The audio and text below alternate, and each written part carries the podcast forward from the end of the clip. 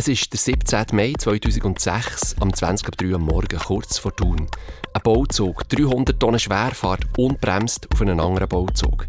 Drei Männer sterben, elf weitere kommen knapp mit dem Leben davon. Die Schuld an diesem Unfall war eine Bremskontrolle, die nicht richtig durchgeführt wurde. Eines der heftigsten Zugunglücke der Schweizer Bahngeschichte war die Folge. Man wird nie genau wissen, was im Führerstand von Loki passiert ist. Die beiden Lokiführer haben ihre letzten und wahrscheinlich schrecklichsten Minuten von ihrem Leben mit ins Grab genommen.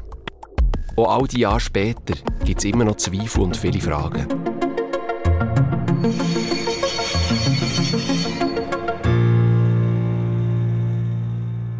Das ist der SRF-Podcast zur Fernsehsendung «Es geschah am», der Geisterzug von Spiez.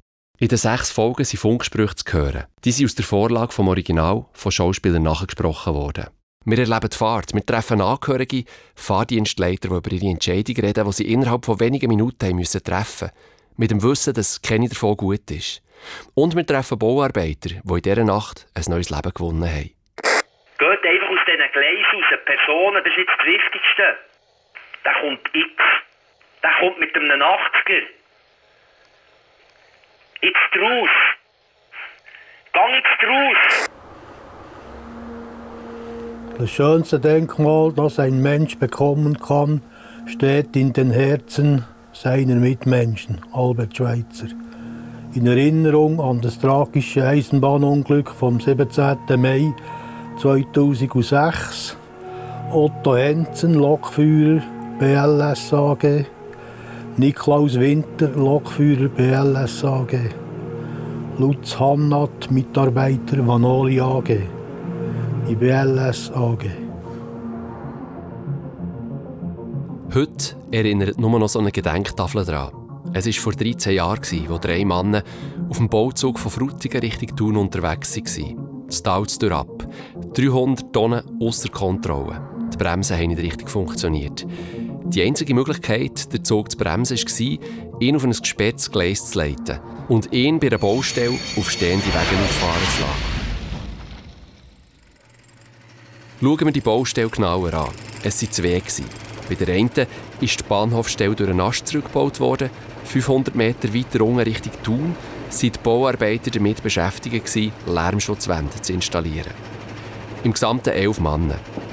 Der Chef war Michael Kreienbühl, einer seiner letzten Aufträge vor seiner Pension. Und eine Baustelle, die ihm Bauchweh gemacht hat. Ich habe gleich noch ein komisches Gefühl, einfach sicherheitsmässig ist mir irgendwie wie auf Gofen auf diesen Eisenbahnbaustellen. Funktioniert es, funktioniert es nicht. Und quasi äh, irgendwie so einen siebten Sinn fast müssen einschalten Und das ist über Jahre. Eigentlich ist das gewesen, oder? Und mir hat das irgendwie nicht mehr sympathisch dort. Dass die Arbeiter den siebten Sinn eben nicht müssen brauchen müssen. Dafür ist auch ein Sicherheitswärter mit an den Gleis. Er behaltet alles im Blick, sollte die Zug kommen, dann warnt die Leute. So ist er auch in dieser tragischen Nacht kurz vor dem 20 ab 3 per Funk von den Fahrdienstleiter gewarnt worden. Du müsstest unbedingt weiter Richtung Watt und bleibst mir unbedingt am Telefon. Und du musst jetzt sofort die Baustelle räumen. Der Zug kann nicht mehr bremsen. Der kommt etwa mit 80 Stundenkilometer auf uns zu. Wir können den Zug nicht stoppen, der hat keine Bremsen. Ihr müsst unbedingt auf die Seite. Personen, das ist jetzt das Wichtigste. Und dass du den Hemmschuh gehst legen. Möglichst weit Seiten gewatt. Geht einfach aus diesen Gleisen raus. Personen, das ist jetzt das Wichtigste. Mit dieser Info ist der Sicherheitswärter zum Polier Kreienbühl, der schnell hat gesehen Hemmschuhe bringen da nichts mehr. Hemmschuhe tut man auf das Gleis, das ist etwa so lang, gelb, vielleicht 10 Kilo schwer.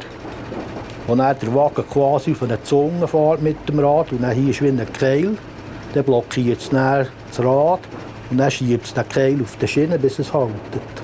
Und wenn man das auch gemacht dann wären wahrscheinlich die Hemmschuhe wären fortgeflogen mit der Geschwindigkeit. Wir hatten gar keine Hemmschuhe. Gehabt. Und dann habe ich zum Wärter gesagt, du, wenn das so ist und man nicht weiss, dann tun wir gescheiter fortzäckeln hier. Alle Leute vom Bauzug runter. Und in Deckung, oder? wir wussten nicht, was passiert. Dann haben wir geschaut, dass die Leute runterkommen ab dem Zug. Und der Bautraktorführer wollte nicht absteigen. Der hat gesagt, ja, das sind die, äh, Das mache ich ein bisschen Bumm, da ein bisschen wegkomme, ich zu rollen. Das ist nicht so schlimm. Und dann hat man es durch den Arsch rumpeln. Und der Bauzug auf unseren zwei Wegen aufgefahren ist, der dort gearbeitet also wo man das Material aufgeladen in der Nacht.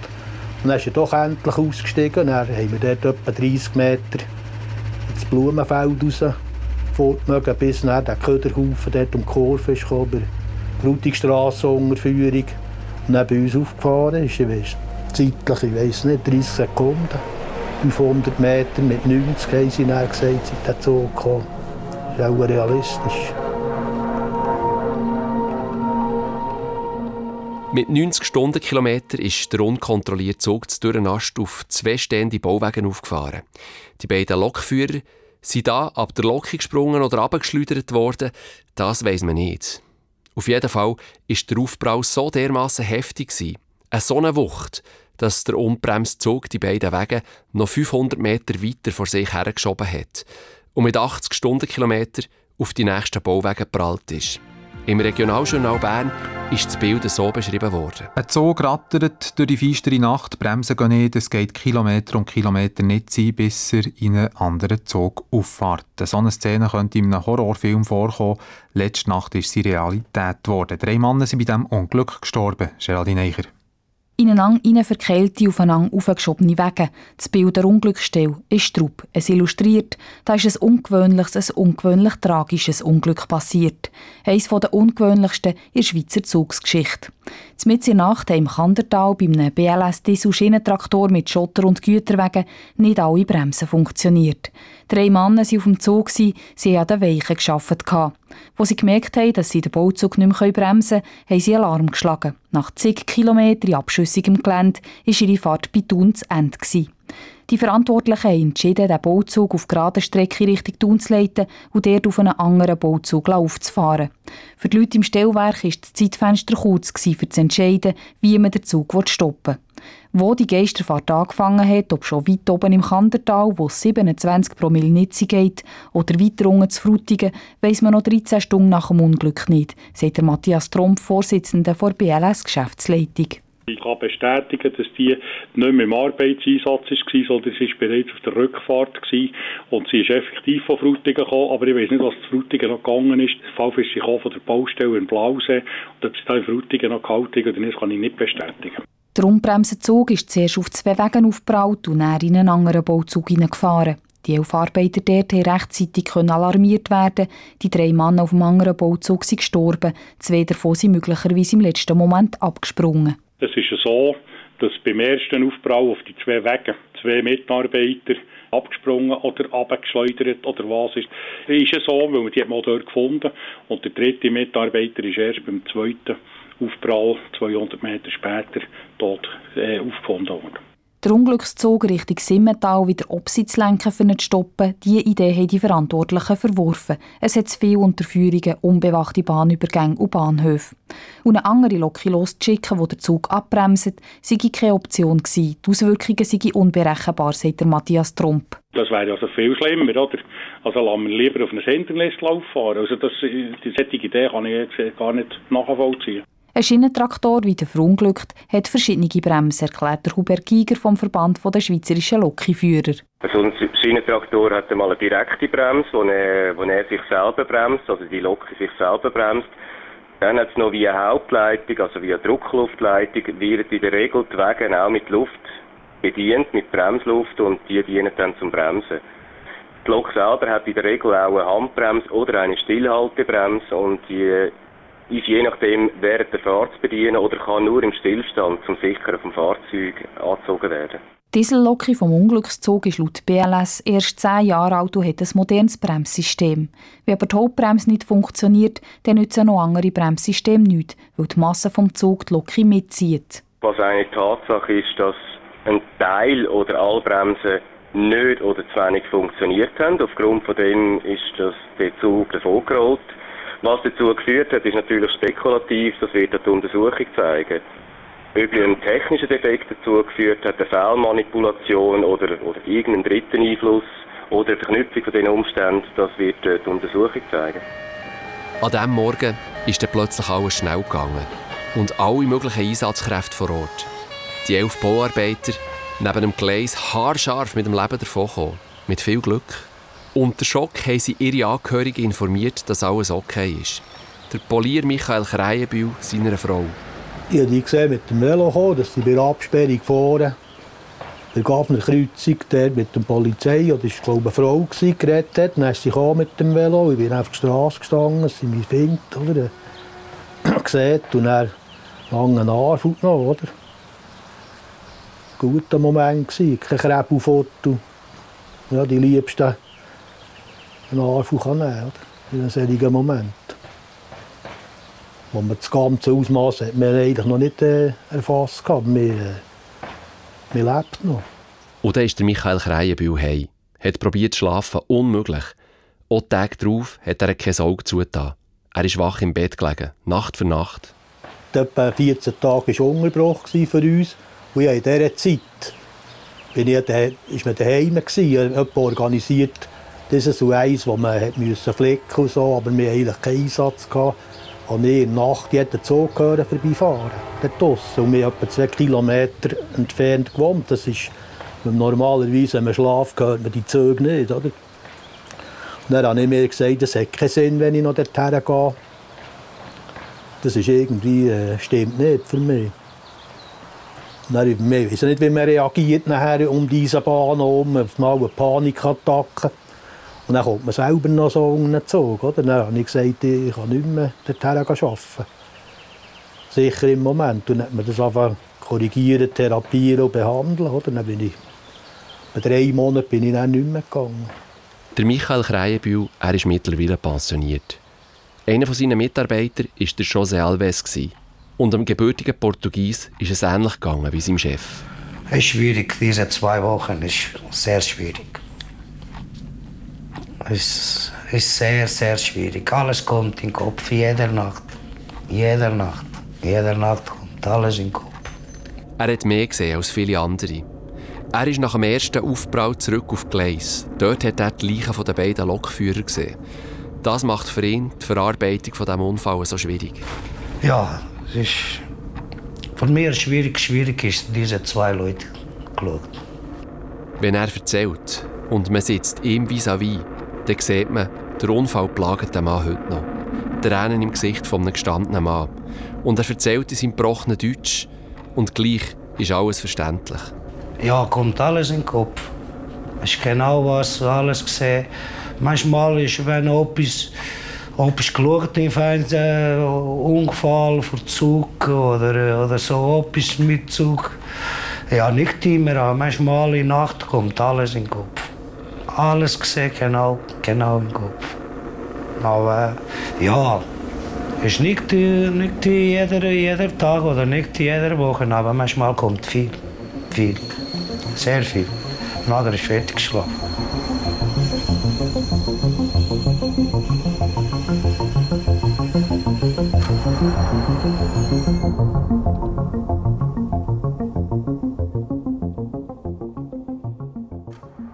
Der Hosi Wenger, er war ebenfalls auf der oberen Baustelle. Er hat mit seinem Bagger geholfen, die alte Haltestelle abzubrechen. Weil sein Job in der Nacht schneller fertig war, ist er früher heim. Er war nicht an der Gleis, wo der unbremste Geisterzug mit fast 90 Stundenkilometern an ihm vorbei in die ersten zwei Wege gekracht ist. Als ich morgen bei zu mir kam, habe ich gesehen, dass ich 17 unbeantwortete Anrufe habe, dass doch alle Leute etwas von mir wollen. Haufen Kollegen und Bekannte haben gewusst, dass ich dort arbeite, schon längere Zeit. Und das hat mich auch noch ein bisschen beeindruckt, dass, ja, manchmal jemand gleich an ihm denkt, aber auch nur bei Unglück oder weiß nicht wie. Und dann, dann ist es ihm eingefahren. Wäre er noch vor Ort gewesen, auf der Baustelle? Ja, da wäre ja irgendwie krause Maus in diesem Zeug gewesen. Nehmen wir an. Also, unerkenntlich. Einfach Mausen tot. Da hätte ja der Sicherheitswärter nichts daran ändern können. Der Mann, der die Arbeiter an den Gleis warnt, wenn etwas Außerordentliches passiert. Ja, der hat in dem vielleicht gesehen, der Zug kommt ja auf dem anderen Gleis und nicht auf unserem Gleis, wo die Baustelle als gesperrtes Gleis ist. Oder? Das hätte ja mal eine Minute, zwei gebraucht, für mich zu überzeugen, dass es auch gleich auf unserem Gleis käme. Für ihn ist klar, er wäre nie und immer von seinem Backer abgestiegen. weil ich es nicht geglaubt habe. Nie an so etwas gedacht, dass das passieren kann, dass das Zeug abgeht, ohne dass es bremsen kann. Der Hose Wenger hat erst am Morgen von diesem Unfall gehört. Im Moment hat das noch nicht viel gemacht mit ihm. Am Anfang habe ich es noch nicht so wahrgenommen. Erst später, all die Jahre jetzt, wenn man manchmal an den 17. Mai denkt, das Fläschchen Wein auftut, denkt man, man hat schwenken Oder an Weihnachten, wenn ich das Kerzchen her tue, braucht es mir auch schon ein bisschen. Die zwei Lokführer habe ich kennt. Die waren ja im Lotschberg in der Huckepack-Absenkung.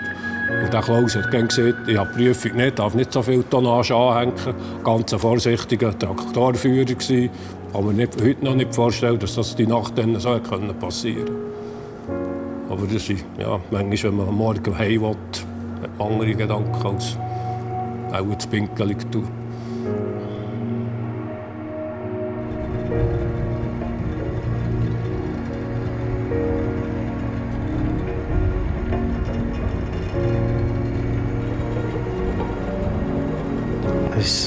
Ist sehr, sehr schwierig. Alles kommt in den Kopf, jede Nacht. Jede Nacht. Jede Nacht kommt alles in den Kopf.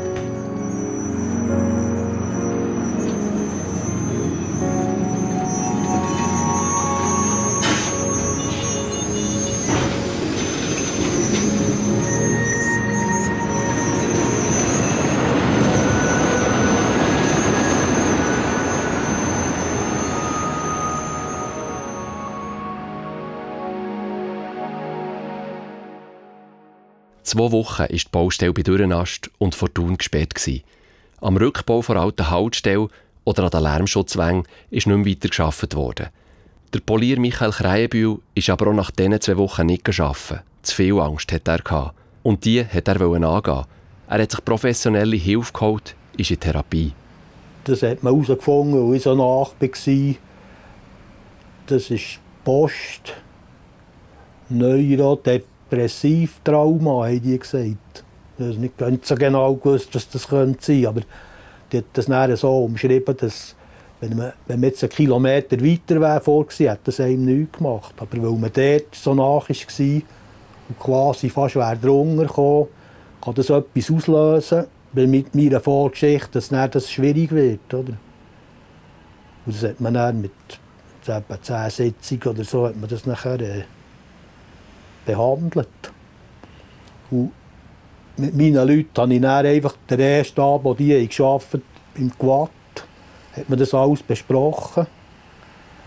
Und dann habe ich gesagt, ich kann im Moment nicht kommen, das geht nicht für mich. Und dann hat man das anders organisiert. Dann ist der Bauführer hat dann die Nachtschichten gemacht, oder, die wir vorher hatten. Einfach einen Moment, ich glaube zwei oder drei Monate bin ich nicht mehr, ich kann es nicht genau sagen.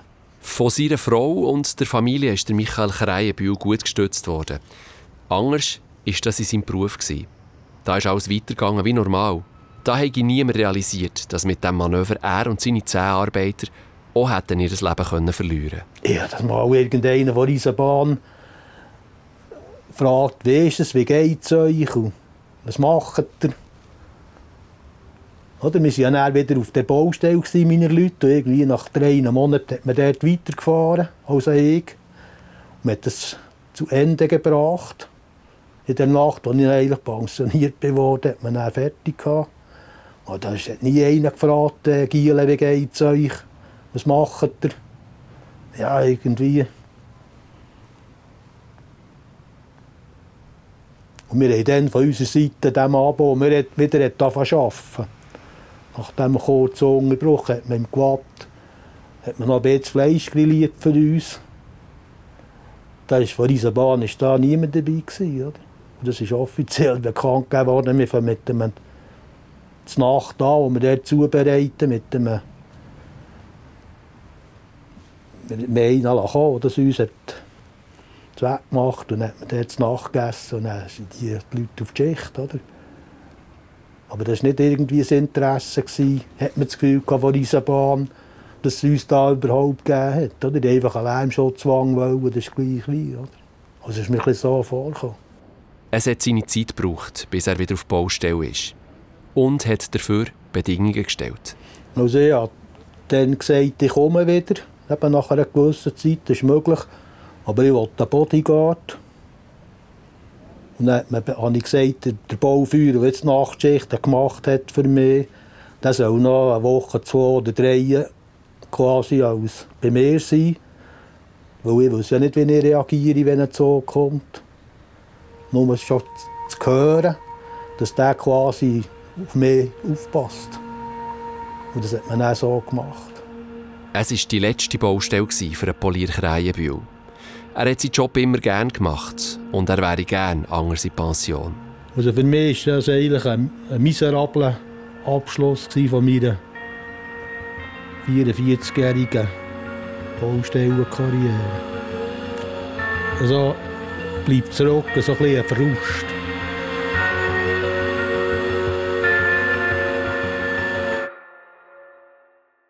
Heute, 13 Jahre später, genießt er aber sein pensioniertes Leben, kurft zusammen mit seiner Frau in seinem Wohnmobil in der Weltgeschichte umeinander.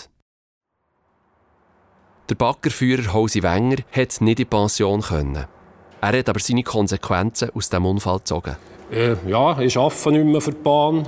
Ich hatte jetzt mit dem Sicherheitschef ein bisschen Ritz. Wir mussten auf das Mal gerne Zettel unterschreiben, wenn etwas wäre, dass wir haftbar wäre. Ja, Mensch ist Mensch und Maschine ist... Ja. Dann habe ich immer gesagt, ich helfe noch, mit, wenn man von beiden Seiten auf der Baustelle alte Loki herstellen. Das sind wir auch ein geschützt. Ja, das können sie nicht und Zeug. Und dann sagen ja, da kann ich hier nicht mehr euren Fakt unterschreiben. Das stimmt einfach für mich nicht mehr. Früher, ja, früher hat man können bei der Baustelle eine Langsamfahrstelle machen. Da sind die Züge langsamer vorbeigefahren. Heute fahren sie mit der richtigen Streckengeschwindigkeit an der Baustelle vorbei. Es ist alles nur noch Zeit und Zeit ist auch Geld. Und mir ist das Leben ein bisschen mehr wert geworden seither. Er hat sich durch das Unglück neu kennengelernt. Respektive hat sein Selbstbild müssen ändern. Ich habe gerne gedacht, ich sei ein bisschen härter. Ich brauche keine Unterstützung. Aber hinterher nachher tue es bereuen, bin ich nie richtig dran und habe mir helfen Ich habe lange ein bisschen selber mit mir zu kämpfen. Und da mir eben auch ein bisschen, ist auch nie aufgetragen worden, man, man könnte Hilfe haben. Und hinterher muss man sagen, es ging manchmal auch besser. Ein Zugunglück, das ihm seine Grenzen aufgezeigt hat und ihm auch heute noch immer präsent ist. Mir hat schon hingekommen. Oder an Weihnachten, wenn ich das Kerzchen her tue, braucht es mir auch schon ein bisschen. Der 17. Mai wird darum von ihm jedes Jahr, seit 13 Jahren, auf eine Art gefeiert. Da tue ich am Abend daheim das Fläschchen Wein auf und hocke beim Gartenhäuschen und denke an die Nacht. Und ja, denke an die, die nicht mehr da sind. Und für mich ist es ein kleiner Geburtstag, ein zweiter Geburtstag.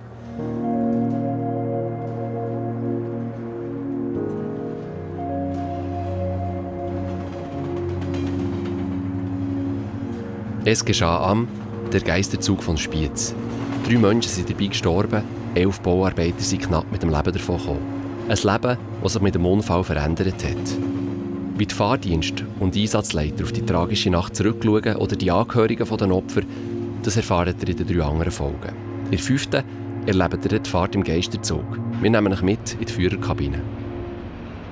Das ist der SRF-Podcast «Es geschah am», der Geisterzug von Spiez. Erzähler Matthias Hämmerli, Redaktion und Produktion Beatrice Gmünder, Ton Jonas Weber, Projektleitung Susanne Witzig.